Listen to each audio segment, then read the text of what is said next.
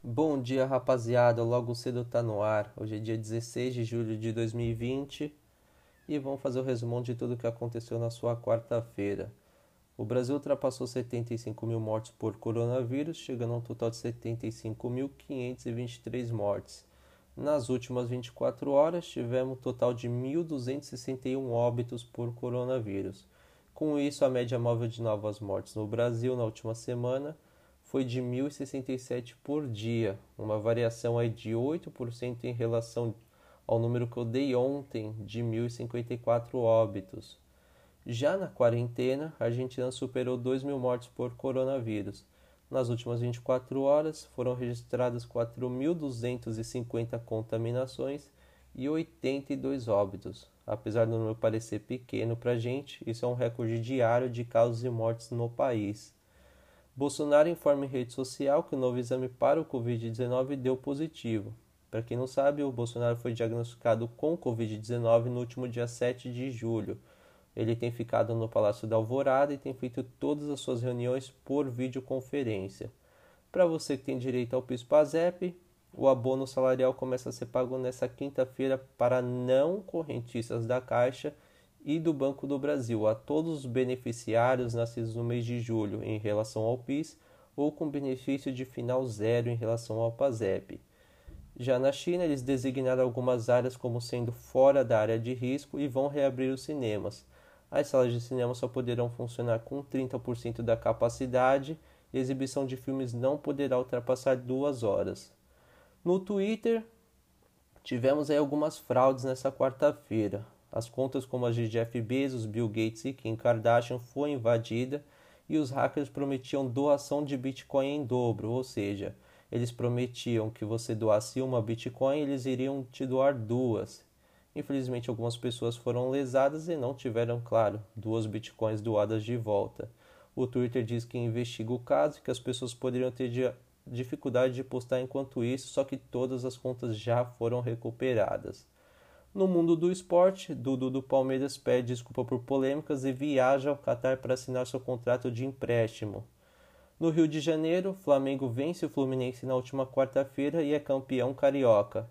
E hoje na Espanha, o Real Madrid só depende de si para ser campeão espanhol. Hoje ele recebe o Vila Real no Santiago Bernabéu e se conquistar a vitória, pode ser campeão espanhol antecipadamente. Muito obrigado pela sua audiência. Tenha uma boa quinta-feira e até amanhã. Bom dia, rapaziada. Logo cedo tá no ar e hoje vamos começar com algumas notícias que movimentaram o mundo da bola. No Santos, Yuri Alberto acerta com o Inter após encerrar conversas com a equipe da Baixada. Palmeiras. Dudu se despede do Palmeiras, pede desculpas por polêmicas e viaja ao Catar. Não é um adeus, diz o atleta. O William lamenta a saída de Dudu, mas vê Palmeiras com elenco para brigar por títulos. Futebol espanhol. Real Madrid vence Vila Real, encerra a hegemonia do Barcelona e é campeão da La Liga com dois gols de Benzema. Barcelona. Desde janeiro está tudo horrível. Se seguir assim, perderemos do Napoli, diz Messi. NBA. Pivô dos Kings deixa a bolha da NBA para buscar comida e é punido com quarentena de 10 dias. Essa foi mais um Giro de Notícias. Muito obrigado, tenham um bom dia. Bom dia, rapaziada. Segundo logo cedo tá no ar e hoje vamos com as principais notícias sobre esportes no Brasil e no mundo. Aos 17 anos, Gabriel Verão pode ser titular em seu primeiro Corinthians e Palmeiras. Será que com a saída do Dudu, o craque terá uma sequência de jogos no elenco? Atlético tem acerto com Corinthians por Pedro Henrique e Richard e desfalca o time paulista. Confiante, Daniel Alves mira título do Paulistão pelo São Paulo. Excelente oportunidade de craque. Lembrando que o São Paulo é o único time que não se reforçou. O goleiro Everson entra na justiça contra o Santos e pede rescisão de contrato e Atlético Mineiro monitora sua situação no clube. Presidente do Benfica desembarca no Rio de Janeiro para assinar contrato com Jorge Jesus, que está de mala pronta para Portugal.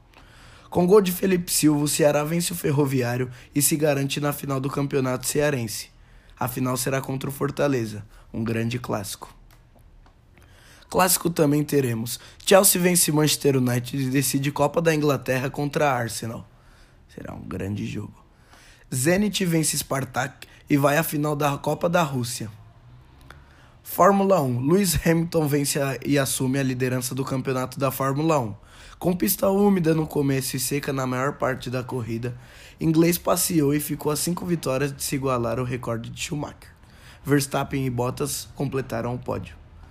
UFC. Com a vitória de Davidson, o Brasil volta a igualar os Estados Unidos em número de cinturões. Esse foi mais um giro de notícias com Cauê. Tenham um bom dia.